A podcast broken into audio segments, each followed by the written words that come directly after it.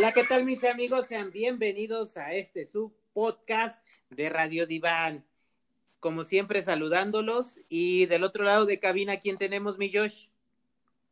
Aquí, pues ya lo acabas de decir. Eso, nada más te quería agarrar a ver si andabas atento o andabas en la pendeja. Siempre ah, ah. las dos cosas, pero pues, pues, se pueden agarrar al mismo tiempo. Eso es todo. Vamos con todo el día de hoy. Pues eh, agradecemos mucho su preferencia a este programa. Eh, les invitamos a que nos sigan escuchando, nos dejen comentarios, nos dejen pues todas sus inquietudes, sus gustos, sus preferencias y pues también apóyennos a suscribirse y a compartirlos. Y hoy tenemos una dinámica muy interesante, un título y bueno, ¿lo quieres compartir Josh? Mm, así es, Pinter. Y el título o el episodio de hoy es El embarazo en el adolescente. Ay, no, por favor, no. Sí, se lo digo de una vez, prepárese por su hijo maestro. No, no, no, a él se lo vamos a mandar en mi car. Mm, pues no creo, ¿eh? Ya con estas nuevas modalidades del Zoom, ya van a salir embarazados, ¿eh? Desde ahorita, de una vez se lo explico, ¿eh? Pues, pues fíjate que después eh, sería un buen tema tocarlo, ¿no? El de, eso es, creo que es algo que les pegó a los adolescentes, su sexualidad. En serio, su noviazgo. me, su vida pegó mucho. Sí, me pegó mucho. ah, no, no es terapia, ¿verdad? No. no, no, por favor, no, no. Tú no, tú te resistes a pasar al diván. No, yo ya estoy en diván, pero no con usted, sino con mi psicoterapeuta. No, pero yo, yo, digo al diván de Pinter, pase, pase, por favor. Ah, ya, ya, ya. No, es que cobra, cobra, bueno. Uy, aquí como todo, todo en la vida. La calidad tiene precio, papá. La calidad tiene precio. ¿Verdad? No soy Simi. Así es. No, yo lo sé, yo lo sé. Le, voy a comentar algo hablando. A ver, dígame. las primeras veces que yo fui con mi terapeuta, pues yo salía muy enojado. Y me empezaba, pues ahora sí que a dar, y mira, que es. Le, dije, no, no, no, a mí no me sales con tu psicología Billy barata de dos pesos. ¿Y qué crees, güey? Que te dijo que no era barata ni de mil pesos. No, güey, estudié en una universidad de gran prestigio. Pues sí. Y creo que la mandé a terapia a ella. bueno. bueno. Bueno, bueno. Pues sí, Josh, vamos a empezar, ¿no? Un embarazo en la adolescencia. Por adolescencia, mis queridos escuchas, pues vamos a empezar como definir un adolescente. Un adolescente, pues más o menos puede empezar su pubertad aproximadamente, pues cada vez es más prematuro. En las niñas 10, 12 años, ¿cómo los podemos dar cuenta? Pues cuando inician con su menarca y los niños, los varones, cuando inician con sus sueños húmedos. Es muy importante esto que he rescatado muchas veces y que es real. Eh, no sé si afortunadamente o desafortunadamente para nosotros, las mujeres maduran muchísimo antes. ¿Eso qué quiere decir? Pues que las niñas, como les vuelvo a repetir, están comenzando su menarca a los 10 años, tal vez 12. Y un referente para los papás que nos escuchan, porque a veces, bueno, es que siento que mi hija ya se atrasó, siento que se adelantó. Un gran referente que pueden tener es cuando, a qué edad comenzó su mamá, a qué edad comenzó su abuela, y más o menos ahí van a andar en la misma edad. Ahora también, pues si llegan los tres, no se angustien, ya un poquito más tampoco, pero ya es momento de, de, visitar tal vez un ginecólogo. Y pues con los chicos, pues puede variar de los 12 hasta los 14, dependiendo igual su nivel de madurez. Ahora, pues una vez que ya son adolescentes, biológicamente, ¿están listos, José? Biológicamente sí, psicológicamente no. Es como si los pusieras a jugar a las muñecas. Pero también con seres vivos. también te quiero decir algo. Pero dime. También te quiero decir algo. Biológicamente, por una parte sí, pero por otra no. Porque, según, según yo, el útero de una niña, de una puberta, de un adolescente, pues no está todavía bien formado. Mira, si hablamos dentro de, lo, de la cuestión biológica, cuando ya un hombre o una mujer inicia o empieza a producir las gametas sexuales, en el caso del óvulo y el espermatozoide, ya sexualmente ya es maduro la persona. Es cierto, sus órganos sexuales externos como internos, en el caso de la mujer, en este caso el útero, este, todavía le falta madurar. Por eso es que un, eh, un embarazo en un adolescente es de alto riesgo. Efectivamente.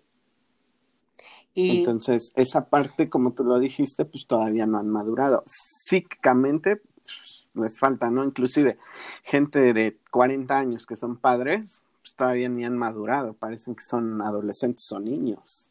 Efectivamente. Ahora aquí viene una gran cuestión. Normalmente, ¿qué pasa con los papás? Se enojan. Se enojan porque, como lo hiciste? ¿Se enojan? Como me fallaste. Pero ahora yo pregunto y lanzo la pregunta, ¿de quién fue la culpa? Sí, cierto, fue parte de, pero ¿quién yo te voy a decir de debió de haber? La culpa fue el del condón que se reventó. De que se reventó. ¿Y quién le habló a la niña o al niño cómo ponerse un preservativo? Efectivamente.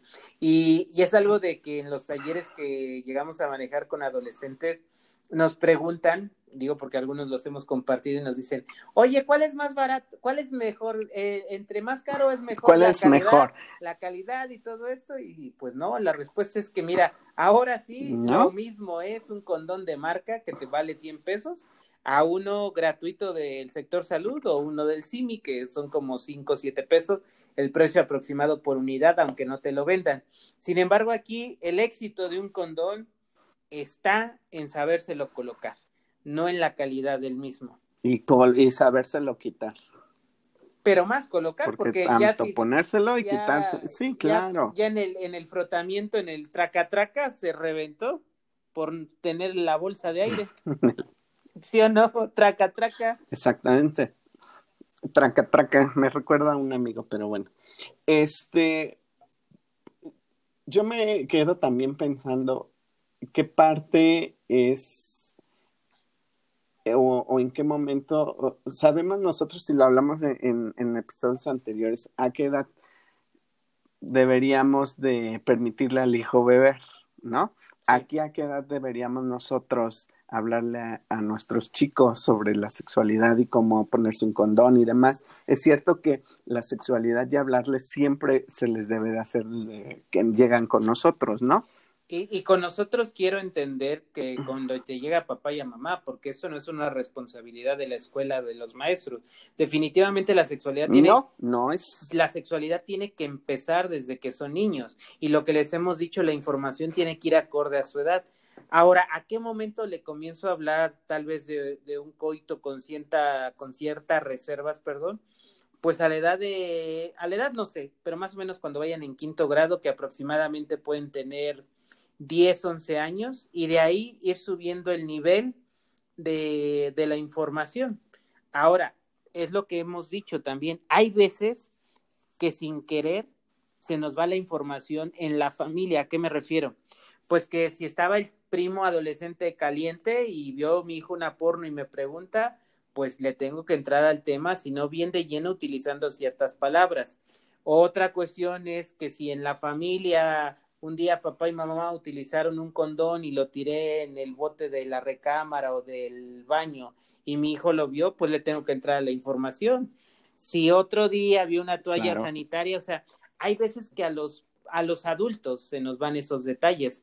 ¿Por qué? Porque pues se nos olvidan que en la casa hay niños. Y bueno, si a los papás se les va, ahora imagínate si está ahí el sobrino recién casado, bueno, no, recién casado no porque no usa condón, ¿verdad?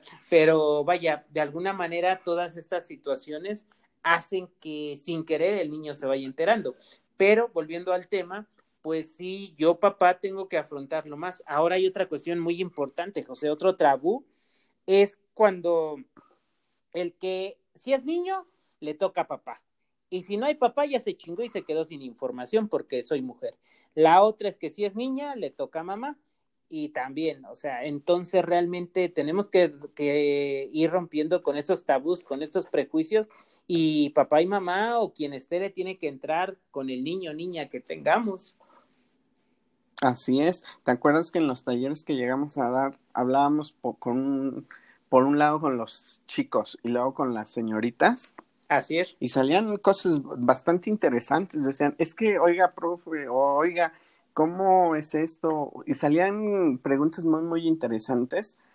Inclusive hasta los mismos chicos se cohibían de preguntarnos a nosotros, pero las señoritas se explayaban y sacaban algunas preguntas, aclaraban muchísimas dudas. Obvio, algunos mitos se desechaban demasiados, pero yo los invito a nuestros radioescuchas que si en un momento dado tienen que hablar de la sexualidad con sus hijos o hijas, este, pues no les dé pena, simplemente hablarlo como se debe de hablar. ahora digo, tú y yo lo tenemos claro, sin embargo, el otro día también platicando con él me decía, bueno, ¿y cómo le digo? Pues es que si tú no lo hablas bien, ya te da pena hablar de, de sexualidad, decir la palabra pene, vagina o vulva, que es la correcta, pues imagínate, ¿no? Entonces, ¿sabes qué? Tu papá, mamá, primero háblenlo en pareja. Segundo, si de verdad no pueden, aún informándose de un libro o de algo, este, pues sí contacten un especialista que les ayude a esta plática. Pero lo que sí es esencial, José, es que de verdad no se deje esta plática de lado como a la buena de Dios, como hace muchos años, y aún así pasa, de que pues es que le tiene que decir el maestro o la maestra en la escuela, es que no le dijo, y de verdad cuando llega esta situación del embarazo en la adolescencia, pues es un desmadre en la familia para todos, un regañadero, todo esto. Y tan es así que, que también seguimos siendo uno de los primeros países con mayor índice de embarazo en la adolescencia. Y por eso es que hace poco. En la adolescencia. Hace poco, un año o dos, no recuerdo. Por eso fue que eh, eh, reformaron esta ley donde está prohibido que se casen los menores de edad. Porque llegó un momento donde todo era un casorio y un casorio y un casorio. Y al final, un casamiento, ¿para qué?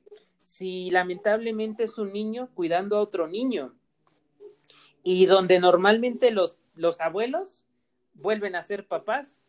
Y ahora además de que son abuelos y papás, pues es como una cadena interminable, ¿no? Porque de alguna manera, si tú y yo, siendo algunos adultos chuecos y derechos, queremos romper con ciertas cadenas de nuestra familia, imagínate un chavo que está en formación, que se tuvo que salir de la escuela, que paró los estudios o que siguen y que además eh, eh, es niño, bueno, es un adolescente, pero sigue siendo un niño para mí, al menos desde mi punto de vista. Claro que clínicamente es un adolescente, ¿no? Entonces, o sea, ¿realmente vamos a jugar a la casita o qué? Pues es lo que yo te decía, pero también hay que tomar muy en cuenta que hay comunidades en nuestro país que por usos y costumbres los niños a cierta edad ya se casan no hay que olvidarlo, Pinter, pero también es un hecho.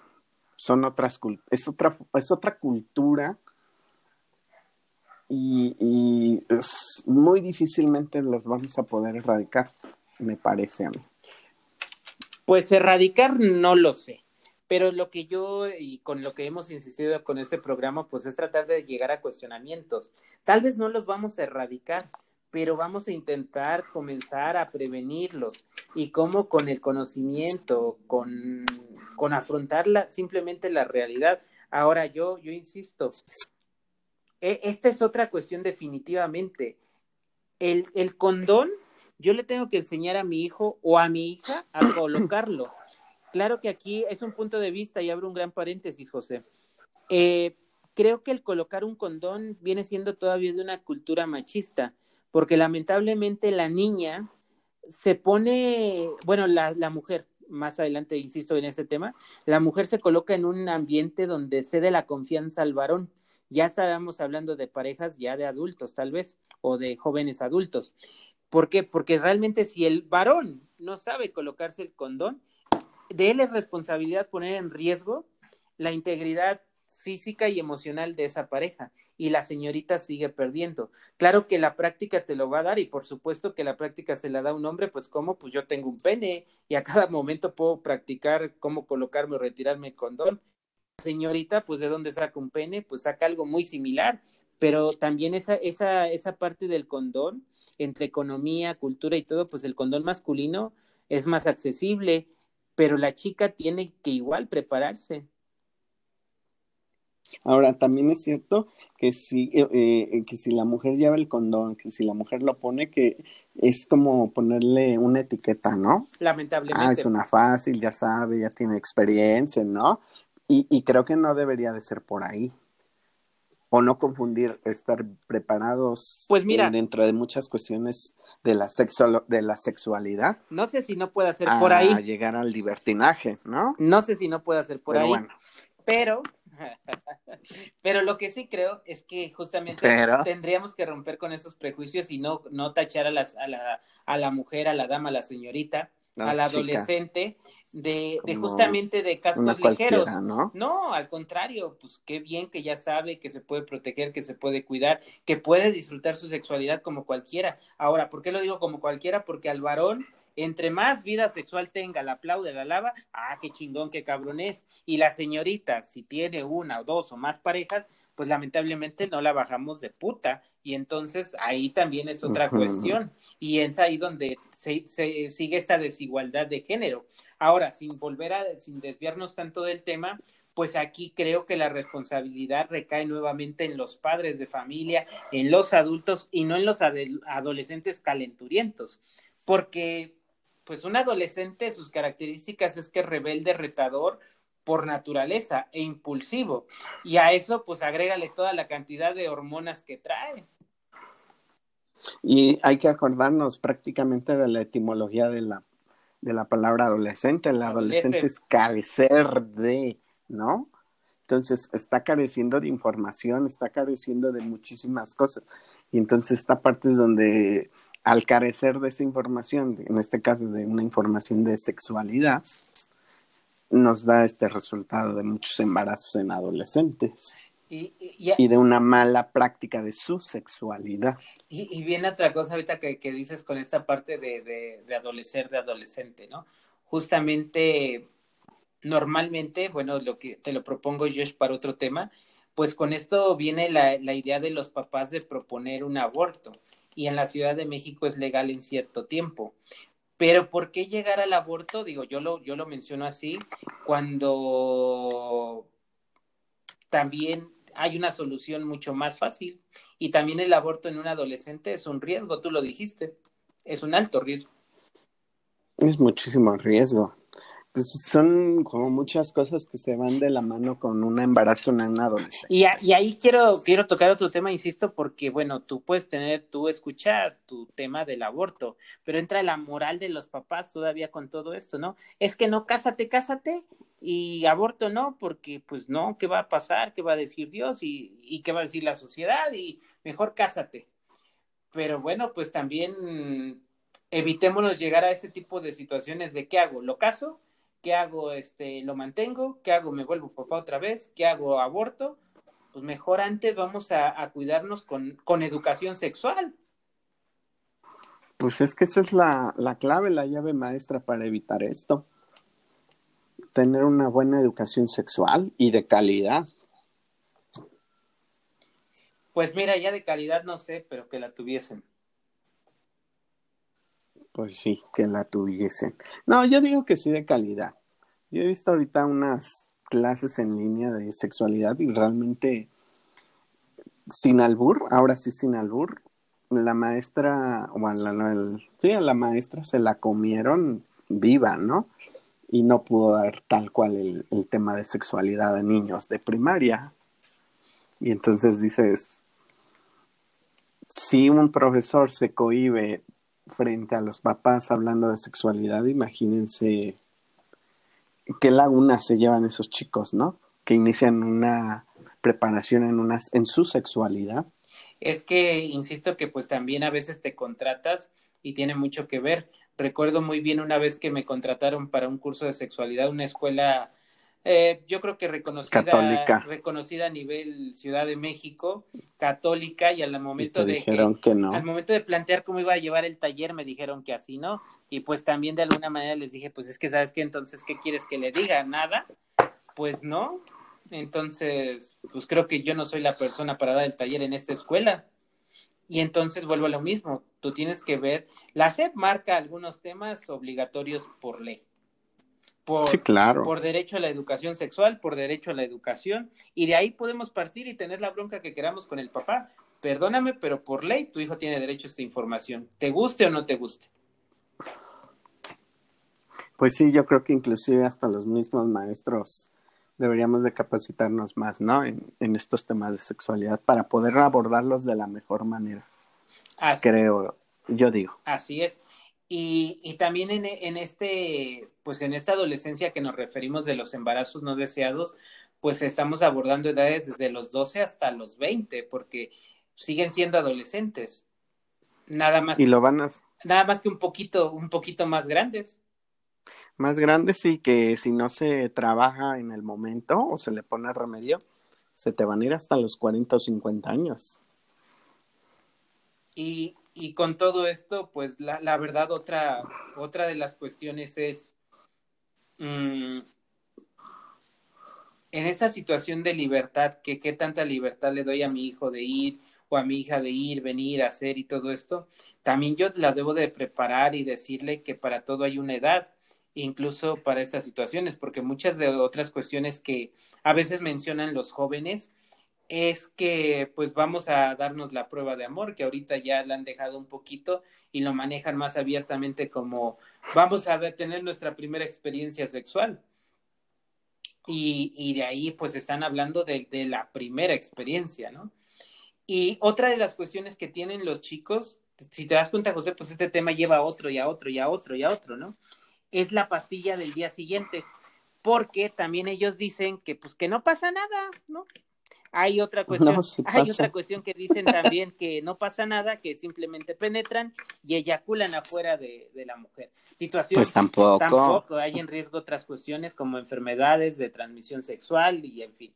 Y aquí también con la pastilla del día siguiente, pues es eso, una pastilla, pero para ciertas edades y mínimo una vez y mínimo una vez cada seis meses, no una diario cada ocho días. Y la... Ah, no es una. No, no era una Holz. y la pastilla del día siguiente, pues me lleva a, simplemente a lo mismo, a cuidarme de un, de un embarazo no planeado. No deseado. No, no, no, de una enfermedad de transmisión sexual. Pues sí, nos va llevando, es como una cadenita, ¿no? Que desemboca inclusive hasta cuestiones económicas. Y, sobre todo, o sea, vas a acabar con, con, tu vida, y te lo digo, o sea, como para que lo tengas como referente, con tu vida de tu hijo o con tu vida de, de tu, de adolescente que escuchas y dices, o sea, por una, por una experiencia sexual o tal vez por una mala experiencia sexual que además ni disfruté porque estaba más preocupado por el condón que no se me rompiera si es que lo ocupé, o también ah, eh, explorándome, porque otra de las cuestiones de esos tabús en esa edad y que tiene que ser de verdad aprovechado y, y, que se disfrute y que se haga por los adolescentes, es la masturbación, definitivamente, tanto del de, hombre como de la mujer. Claro que aquí siempre hay algo que les hemos dicho, la masturbación tiene que ser algo solo, propio, privado, privado ajá, no porque... Higiénico. No porque sea algo inadecuado, sino simplemente es lo mismo, ¿verdad? No, no, no lo vas a estar haciendo en la sala con la familia. No, no lo vas a estar haciendo, pero también es una parte muy importante para reconocer tu cuerpo y creo que también es como parte del desarrollo psíquico de cada persona, ¿no? Del adolescente. Y, y también estos adolescentes, pues hay que estar con ellos, insisto, acompañándolos porque son rebeldes, son impulsivos. Y bueno, aquel que ha vivido y convivido con un adolescente, pues no cuento otra expresión, a veces para los papás son un pinche literal dolor de huevos. sí, pero para nosotros nos divierte. Sí, porque no, es, porque no es mi hijo. No es tu hijo. Adiós, gracias, ¿no? Solamente lo tengo un rato y a veces pues es un rato también muy a gusto y agradable con ellos.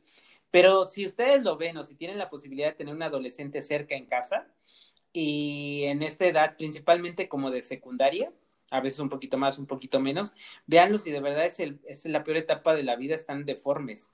Eh, el tronco está más corto que las extremidades, están barrosos. Entonces, o sea, pero eso sí, ellos se sienten ya todos unos grandes y guapos y guapas. Pues sí, es esa parte de la formación de su yo. Y pues hay que estar con ellos y trabajar con ellos. Muchísimos, muchísimas cuestiones, desde la autoestima hasta la sexualidad, infinidad, que no acabaríamos en un día. Ahora, la pregunta que aquí vamos a dejar para cerrar como con este tema es, ¿qué quieres? O hasta te la compongo. La pregunta, la pregunta. Ah, ah. Eh, ¿Qué te sale más barato? ¿Hablar con tu hijo de la verdad por educación, por cultura, por su seguridad?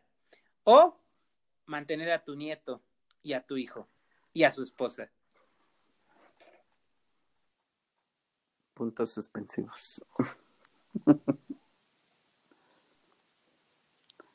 Pero bueno, pues Eh. vaya, con esta pregunta, pues de alguna manera ya podría ver qué tal, cómo se va haciendo esta situación e, e- e ir cerrando. Josh, ¿estás ahí? Como que se perdió la conexión un poco. No, aquí andamos, aquí andamos. Creo que dijiste algo y nadie te escuchó. No, te digo que puntos suspensivos a tu pregunta que lanzas al aire. Y con muchos puntos y muchas hojas, ¿no? Para poder reflexionar esta pregunta que lanzas al aire. ¿Qué me sale más barato? ¿Hablar o mantener, como dices tú? Digo, por ponerlo en una situación muy caótica, que creo que la pregunta adecuada, pues nada más no tendría que haber pregunta y tendríamos que informar a nuestros hijos. Pero bueno, eh, ahora, como siempre, viernes, viernes, anuncia tus servicios. Cabaretera.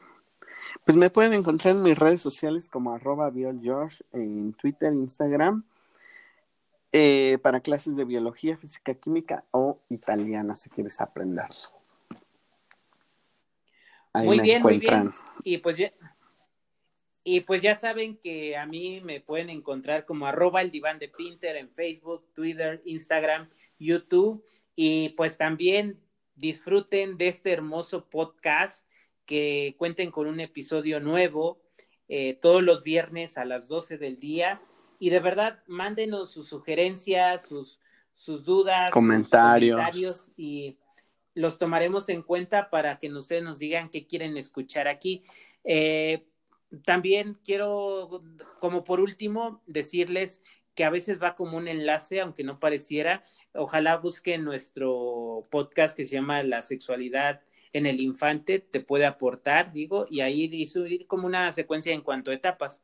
Y como tú lo viste al tocar este tema hoy, pues se desprenden Muchos, muchos más. otros. Así es. y también, ¿por qué no? Digo, como adultos hay muchos otros temas que te pueden interesar. La sexualidad es tan amplia, tan rica y tan cochina y sucia Ay. como tú quieras.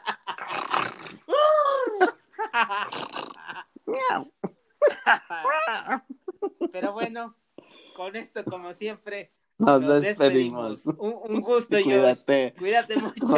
Adiós. Voy al Adiós. baño.